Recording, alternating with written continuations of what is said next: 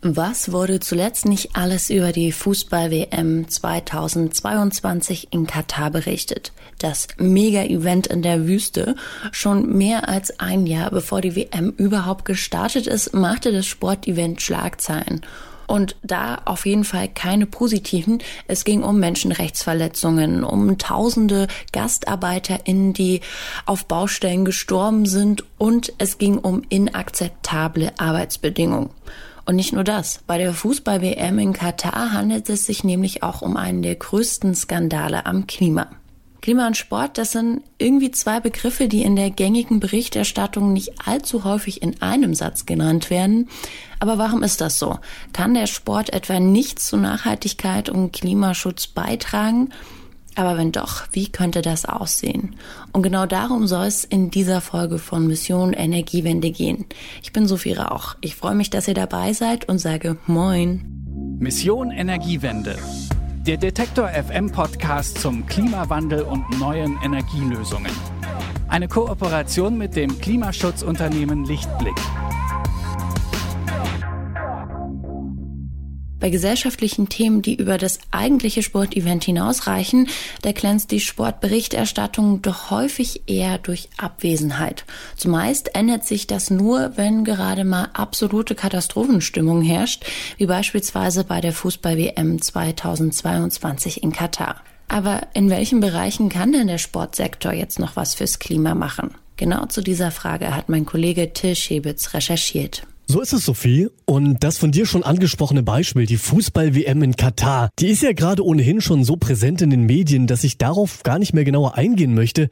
Denn bei allem, was da schiefläuft und was daran auch zweifellos schlimm ist, für die Thematik Klima und Sport beziehungsweise Nachhaltigkeit und Sport, da ist sie nur diese oft zitierte sichtbare Spitze des Eisberges. Unterm Wasser befindet sich noch deutlich mehr davon und in welchen Bereichen der Sportsektor etwas fürs Klima tun kann und wo momentan noch am klimaschädlichsten ist, das habe ich Bianca Quadokus vom Deutschen Olympischen Sportbund gefragt. Die äh, Schnittfelder zwischen Sport und Klimaschutz sind sehr vielfältig. Ich denke, eines der zentralsten Schnittfelder ist das Thema Sportstätten, denn wir haben ja in Deutschland rund 230.000 Sportstätten. Und viele dieser Sportstätten stammen noch aus den 70er und 80er Jahren. Das heißt, die sind inzwischen relativ in die Jahre gekommen und auch sanierungsbedürftig und haben entsprechend auch relativ hohe ähm, Energie- und Ressourcenverbräuche. Und das heißt, ähm, wenn man im Sport etwas für den Klimaschutz tun möchte, dann ähm, wäre die Sanierung ähm, von Sportstätten ein zentraler Punkt, wo man ansetzen könnte. Was zu diesen Sportstätten dazukommt, sind ja dann die Punkte Mobilität, also die An- und Abreise zu Sportveranstaltungen und generell der Bereich Veranstaltungen, Großveranstaltungen. Das wäre das nächste große Thema, genau Mobilität. Äh, zum einen natürlich, wenn man zum Sporttreiben in den Sportverein oder zur Sportstätte fährt, fürs Training oder für Wettkämpfe, aber auch im Kontext von Sportveranstaltungen. Und das ist damit verknüpft auch mit dem nächsten Thema. Das ist auch ein zentrales Thema. Wir haben ja jedes Jahr in Deutschland Tausende von Sportveranstaltungen, von großen Weltmeisterschaften bis hin zu kleineren Vereinsfesten auch. Und natürlich sind da unheimlich viele Menschen in Bewegung, um als Athleten zu den äh, Veranstaltungen und Wettkämpfen zu fahren, aber auch als Zuschauende. Und ähm, da kann man natürlich durch die Nutzung umweltfreundlicher Verkehrsmittel viel für den Klimaschutz tun also durch das äh, Gründen von Fahrgemeinschaften oder durch die Nutzung von öffentlichen Verkehrsmitteln, Vermeidung des Flugzeuges etc. Also da gibt es ganz viele Ansätze, wie man in diesem Themenbereich aktiv werden kann, also im Bereich Mobilität. Und beim Thema Sportveranstaltung natürlich auch darüber hinaus, dass man auch für seine Sportveranstaltung Klimaschutzkonzepte oder Nachhaltigkeitskonzepte aufsetzen kann. Da ist man dann auch bei Themen wie Wasser und Abfall, das jetzt nicht im engeren Sinne Klimaschutz, aber auch im Kontext Nachhaltigkeit und Umweltschutz gibt es da verschiedene Ansätze. Der DUSB bietet da zum Beispiel auch eine Internetplattform an, wo man sich über das Thema informieren kann. Das ist www.greenchampions.de. Und da finden Veranstalter von Sportevents, sowohl von kleinen Vereinsmeisterschaften, aber bis hin zu größeren Wettkämpfen viele verschiedene Tipps, wie man bei Sportveranstaltungen auf Nachhaltigkeitsaspekte auch achten kann. Auch viele Praxisbeispiele und Checklisten. Das lohnt sich auf jeden Fall, da mal vorbeizuschauen. Es gibt ja eine eigene Website des DOSB zur Klimathematik. Klimaschutz.dosb.de heißt sie und da wird in die Oberkategorien Sportstätten, Mobilität und Veranstaltungen eingeteilt. Und zu diesen Punkten gibt es auch wirklich detaillierte Angaben, wie mehr Klimaschutz im Sport umgesetzt werden kann. Was ich mich dabei frage, muss das aktuell noch alles freiwillig aus Eigenmotivation der Vereine geschehen? Oder gibt es da nicht Möglichkeiten, auch als Dachverband DOSB gewisse Anreize oder vielleicht auch gewisse Druckpunkte zu setzen? Also wir im DOSB befassen uns mit dem Thema Umweltschutz schon seit über 30 Jahren, beziehungsweise die Vorgängerorganisation des DOSB. Und das, was wir da machen können, ist gute Argumente zu geben, warum man sich für das Thema einsetzen sollte. Denn letztendlich sind unsere Mitgliedsorganisationen, die sind eigenständig. Das heißt, wir können denen nicht vorgeben, was sie zu tun und zu lassen haben. Und das möchten wir auch nicht. Aber natürlich setzen wir Anreize, indem wir uns eben seit vielen Jahren mit diesem Thema befassen. Und dadurch ist es schon gelungen, dass in den letzten Jahren sehr viele Sportverbände sich schon sehr intensiv mit dem Thema befassen, auch wenn man das von außen vielleicht immer gar nicht so wahrnimmt. Aber viele der großen Sportverbände haben eigene Klimaschutzkonzepte für ihre Sportarten zum Beispiel.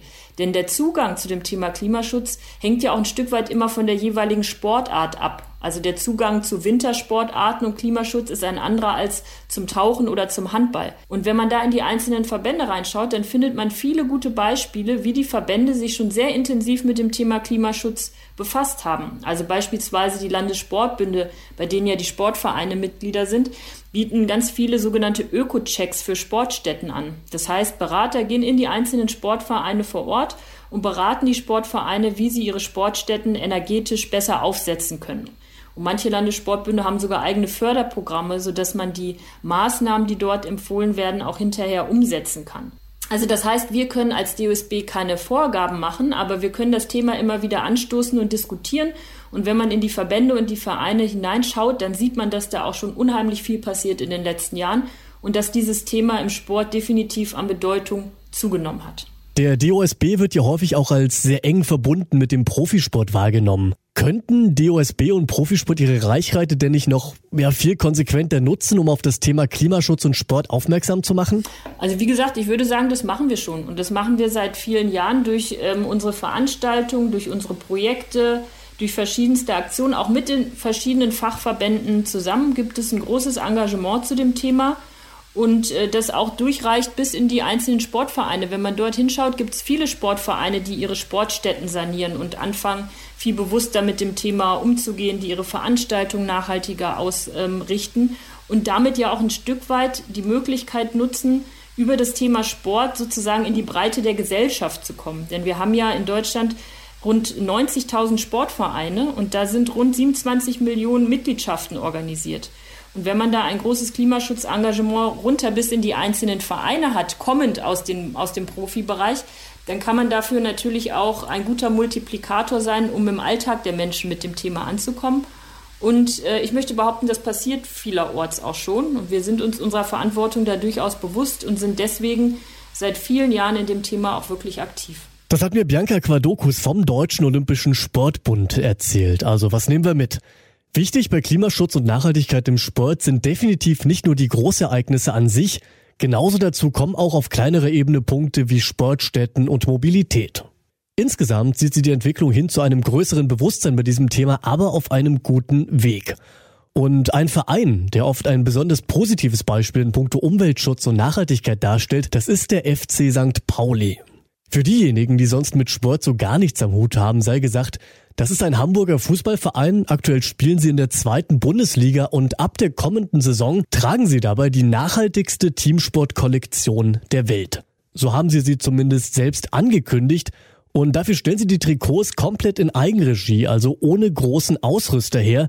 Und was diese Trikots so nachhaltig macht, das hat mir Bernd von Geldern erzählt, der ist Vertriebsleiter beim FC St. Pauli. Wir wissen, wo die Garne herkommen. Das sind alles recycelte Polyestergarne. Wir, wir kennen sozusagen die Abstände zwischen Transport, Garn und, und, und Verarbeitung. Die Transportwege zu uns natürlich haben wir durchleuchtet. Aber wir werden hinter jedes einzelne Produkt auch transparent schreiben, warum wir glauben, dass es so nachhaltig ist und dass wir es im Moment wir sagen ja nicht, dass wir es perfekt machen werden. Das ist immer die Gefahr dabei, wenn man so etwas macht. Das behaupten wir nicht. Wir behaupten, dass wir über alles, über jedes Produkt nachweisen können, äh, dass es recycelte Materialien sind, dass es bei Baumwolle GOTS und Fairtrade Materialien sind. Ähm, wir, wir drehen das alles ziemlich hoch und sehr auf ernsthaft und werden transparent sozusagen unsere Meinung darüber, warum jetzt auch die dritte Shorts des FC St. Pauli nachhaltiger ist, als im Schnitt die anderen Ausstatter machen, werden wir sozusagen hinterlegen. Nun sind die Trikots, die Sportbekleidung ja nur ein Teil von mehr Nachhaltigkeit beziehungsweise auch mehr Klimaschutz im Sport. Wie sieht's denn bei anderen Punkten aus, bei den Sportstätten beziehungsweise der Mobilität zum Beispiel? Wird da auch auf Nachhaltigkeit geachtet und wenn ja, wie? Naja, es ist ja so, dass wir als Mobilitätspartner die Bahn hatten und sozusagen nicht mehr geflogen sind. Nun sind wir ja auch nicht Bayern München und müssen nach Katar fliegen, sondern wir sind ja nur innerdeutsch. Äh, das ist aber im Moment auch nicht durchweg möglich. Durch die Corona-Krise und durch die Bubble im deutschen Fußball ist es natürlich so, dass wir den Spielbetrieb unbedingt äh, aufrechterhalten müssen und deshalb auch zum Teil äh, Pauschalflieger sozusagen in Anspruch nehmen mussten für Auswärtsspiele. Warum ich das sage, ist, wir, wir wissen, dass wir es noch nicht perfekt haben und dass es ein Prozess ist und eine Reise ist, aber dass wir es versuchen, immer ein bisschen besser zu machen. Wir haben Ladesäulen vor der Geschäftsstelle stehen, die sind aber irgendwie nur so halb tauglich, weil irgendwann mal gesagt wurde, wir machen das mal, um auch ein Statement zu setzen. Und jetzt sehen wir, dass es aber gar nicht so richtig praktikabel ist. Da müssen wir weiter dran arbeiten. Wir haben gar keine Firmenautos zum Beispiel, wir haben nur so zwei, drei Flottenautos. Also das heißt, wir vermeiden schon auf dieses Statussymbol Dienstwagen äh, bei St. Pauli sowieso. Wir, wir, hätten gern einen Mobilitätspartner Richtung Carsharing oder WeShare oder Moja Taxi oder sowas. Das ist auch nicht ganz so einfach, die zu finden, weil die auch häufig in Start-up-Prozessen drin sind. Wir wollen da nicht dogmatisch rangehen, also nicht, ich mache, ich, ich fahre überhaupt kein Auto mehr, ich esse überhaupt kein Fleisch mehr. Aber wir müssen es immer mitdenken, dass wir immer wieder uns fragen, ja, es gibt eine dogmatische Antwort und es gibt aber auch die für uns zu lebende Antwort. Und die versuchen wir tatsächlich in allen Bereichen mitzudenken, ja. Wenn wir jetzt gerade schon bei diesem realistischen Punkt sind, was würden Sie denn sagen? Wo ist denn St. Pauli noch nicht nachhaltig? Ein Bundesligaspieltag ist per se eine Umweltsau. Die Anfahrten sind nicht ganz geklärt. Das ist bei uns noch einfacher als allgemein in der Bundesliga, weil die meisten Leute mit HVV kommen, das wissen wir, also mit öffentlichen. Das kann ich ja jetzt, sage ich mal, den Kollegen in München nicht so vorwerfen. Aber darauf muss, gibt es natürlich zu achten. Mehrwegsysteme in den Stadien. Absolut noch nicht ausgeprägt. Viel zu viel Plastik, was da liegt äh, nach dem Spiel, was so zusammengefegt werden muss. Insgesamt finde ich, warum muss auf dem Samstagnachmittag schon fast selbstverständlich das Flutlicht eingeschaltet werden, nur weil das Fernsehen äh, jetzt meint, Bildqualität ist noch ein Nuance besser. Also das sind so Themen, da kann man fast in jeden Bereich reingehen. Wie machen wir es mit der Rasenpflege? Was machen wir mit dem Resteessen? Der Fußball ist da wirklich am Anfang. Das äh, kann man, glaube ich, nicht anders sagen. Aber wir können da an jeder Ecke uns verbessern. Auch natürlich Auswärtsanfahrten. Wie ist es mit der Kompensation? Wenn dann doch notwendig geflogen werden muss, wie ist es dann mit der Kompensation? Das sind alles Themen, die müssen wir uns echt erarbeiten. Die haben wir also ein bisschen als selbstverständlich angenommen. Bei St. Pauli wurde die Nachhaltigkeitsthematik ja von den Fans angestoßen und geschieht auch so ganz generell aus Eigeninitiative des Vereins heraus. Ist das auf Dauer der richtige Weg, diese Eigeninitiative, oder würden Sie sich da eventuell auch mehr Richtlinien von anderen Seiten wünschen? Na, die Wahrheit ist ja, dass ich vermute, dass es nicht anders geht. Also es gäbe sicherlich nicht diesen dringenden Schub auf E-Mobilität, wenn nicht auch der Druck aus der Politik jetzt käme. Also ich glaube auch, dass ein paar Aspekte in der Lizenzierung, das ist ja unser, das ist ja unser Ding sozusagen. Wir wollen ja an dem Spielbetrieb erste oder zweite Bundesliga teilnehmen und dazu gibt es Rahmenbedingungen und da kann man natürlich gegebenenfalls auch von DFL-Seite die Zügel etwas anziehen und sagen, da müssen Aspekte mit berücksichtigt werden. Ich glaube, das würde dem einen oder anderen Verein auch in der internen Debatte helfen, das bei den Gremien dann durchzusetzen und zu sagen, wir können da leider nicht warten, wir müssen jetzt. Ja, weil es ist im Fußball dann doch noch häufig so, dass eine Ausgabe auch gegen die Möglichkeit, im zentralen Mittelfeld noch einen Mittelfeldspieler dazu zu holen, immer gespiegelt wird. Das darf man nicht ganz vergessen. Und das ist eben gerade im Profifußball oft eine schwierige Entscheidung, wie mir Bernd von Geldern, der Vertriebsleiter des FC St. Pauli, erzählt hat. Und ich möchte an dieser Stelle noch kurz betonen, bevor hier womöglich noch aus irgendwelchen hintersten Ecken der Vorwurf der PR kommt, ich hätte an dieser Stelle auch sehr gerne noch über oder noch mit anderen Vereinen gesprochen, die sich derart öffentlich und transparent für mehr Klimaschutz und Nachhaltigkeit einsetzen, aber die sind in Deutschland eben einfach nicht zu finden. Zumindest keine Vereine in dieser Größenordnung, wo derart viele Fans und derart viel Merchandise und potenzieller Vorbildcharakter dranhängen. Falls ihr da anderer Meinung seid oder ich irgendwen völlig unberechtigterweise vergessen habe, dann schreibt uns gerne. Und jetzt wieder zurück zum eigentlichen Thema. Wir haben relativ am Anfang dieser Folge ja schon über die verschiedenen Punkte gesprochen, die bei Klimaschutz und Nachhaltigkeit im Sport immer mitbedacht werden sollten. Die hat uns Bianca Quadokus vom DOSB erzählt, ihr erinnert euch. Und genau diese Punkte, also Sportstätten, Mobilität und die Veranstaltungen selbst, die nennt auch der Sportwissenschaftler Karim Abu Omar in seiner Publikation zum Thema Klima und Sport. Und er geht sogar noch ein bisschen weiter, denn er stellt auch eine Agenda zur Diskussion, wie der Sport zukunftsfähig gemacht werden könnte. Da wird zum Beispiel von der Förderung nachhaltiger Sportarten gesprochen. Und was wir uns darunter vorstellen können, das habe ich ihn gefragt. Wir, wir müssen ja denken, dass gerade Sportarten, die viel Fläche verwenden, große Mannschaftssportarten, die viele Menschen zusammenziehen, zum Teil dann auch hohe CO2-Emissionen produzieren werden. Und dann ist es natürlich viel attraktiver, Sportarten zu betreiben, die halt einen kleinen CO2-Fußabdruck haben. Das kann zum Beispiel sein, kennen Sie Spikeball? Das ist dieses mit dem Trampolin, zwei gegen zwei. Das kann ich überall hinwerfen. Das braucht, weiß ich nicht, 40 äh, Quadratmeter Fläche. Ja, es gibt jetzt äh, in, in Großbritannien, das nennt sich Wallball. Ja, das spiele ich nur auch nur mit den Händen und ich brauche eigentlich nur eine, eine, eine kleine Wand. Tischtennis ist auch so eine äh, Sportart, die braucht nicht viel Ausrüstung, die braucht nicht viel Platz. Ja, die kann ich sogar im Sommer draußen machen. Speedminton ist eine andere Sportart. Ja, das heißt, das sind alles Dinge, gerade für den urbanen Raum. Ja, da kommen wenige Menschen äh, zusammen und brauchen auch nicht viel Fläche und können, können sich äh, mit Spaß bewegen. Also nochmal zusammengefasst, was macht eine Sportart nachhaltig? Naja, ich glaube schon weniger Equipment, kurze Wege zu Plätzen, äh, wo man diese Sportart ausüben kann. Ja, vielleicht keine, keine besondere Kleidung, Ausrüstung, äh, die man benötigt. Ja, ähm, draußen statt vielleicht in der beheizten oder gekühlten äh, Halle. Das sind so zentrale Aspekte. Sie schlagen in diesem Artikel ja auch die Mehrfachnutzung verschiedener Sportstätten für verschiedene Sportarten vor, damit eben nicht zu viel neu gebaut werden muss. Was ich gerade so aus dem Fußballbereich dazu immer wahrgenommen habe, ist das Argument der Fans, ja, da fehlt die Atmosphäre, da fehlt die Stimmung in solchen multifunktionalen Stadien. Was würden Sie diesen Stimmen denn entgegenhalten? Das, das funktioniert schon. Man muss natürlich klar sagen, vielleicht müssen wir da auch Abstriche machen.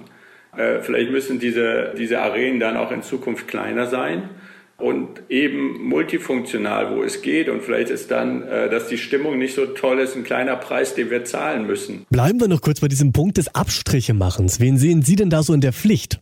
Sind es jetzt die Breitensportlerinnen und Breitensportler, die kleinen Vereine oder doch eher ja, die größeren Verbände, der DOSB, das IOC oder vielleicht sogar die Politik? Ja, also absolut. Also es, es fängt ja auch immer mit den Strukturen an. Man darf das, äh, das Problem nicht darauf verschieben, dass die Menschen sich ändern sollen. Wir brauchen erstmal Strukturen, in denen das gelingt. Und dann sind natürlich die großen Sportverbände, Internationale Olympische Komitee und Co. sind, sind massiv gefordert, hier andere Möglichkeiten den Menschen äh, zu eröffnen, Sport zu treiben und das auch wirklich zu thematisieren und kein, kein Sportwashing, Greenwashing zu betreiben. Aber natürlich, wir, wir Menschen müssen das auch einfordern. Ja, und, und das heißt vielleicht auch, wenn ich, wenn ich im unteren Ligabetrieb bin, einfach das zu reflektieren und zu sagen, Moment mal, dieser Spielplan fordert unserem Team so und so viel 100 Kilometer auf der Autobahn ab. Äh, gäbe es da nicht einen besseren Weg? Ja, und wir brauchen da auch neue, neue Liegenmodelle für unseren Freizeitsport, um einfach auch da die, die Transportwege zu reduzieren. Das hat mir der Sportwissenschaftler Karim Abu Omar erzählt. Es gibt also bestimmte Sportarten, die jetzt schon gut fürs Klima sind und in die sollte mehr investiert werden. Das findet Karim Abu Omar und das finde ich auch. Und damit sind wir jetzt an der Stelle angelangt, an der es Zeit für ein kleines, sehr subjektives Fazit dieser Recherche ist. Die Corona-Pandemie als Chance. Das ist inzwischen ja auch eine ganz schön ausgelutschte Phrase, aber in Bezug auf Sport und Klimaschutz bzw. Sport und Nachhaltigkeit ist da möglicherweise was dran. Denn auch im Sportbereich hat Corona gezeigt, worauf es wirklich ankommt und was eher wegbleiben kann. Wenn wir mal den Wintersportsektor als Beispiel nehmen, dann wurde da immer wieder betont, dass die Fans fehlen und ohne Fans alles nur halb so viel Spaß macht. Andererseits hat die vergangene Weltcup-Saison aber gezeigt, dass es auch mit weniger Austragungsorten gehen kann, was den Reiseaufwand und somit auch die CO2-Emissionen ja senken würde. Doch jetzt kommt ein großes Aber. An vielen Sportveranstaltungen hängen schon seit langer, langer Zeit ganze Regionen dran, für die es wirklich der absolute Super-GAU wäre, wenn die Events da wegrationalisiert werden würden. Und ganz ehrlich, ich will auch nicht die Person sein, die da über die Perspektive von ganzen Regionen entscheiden muss.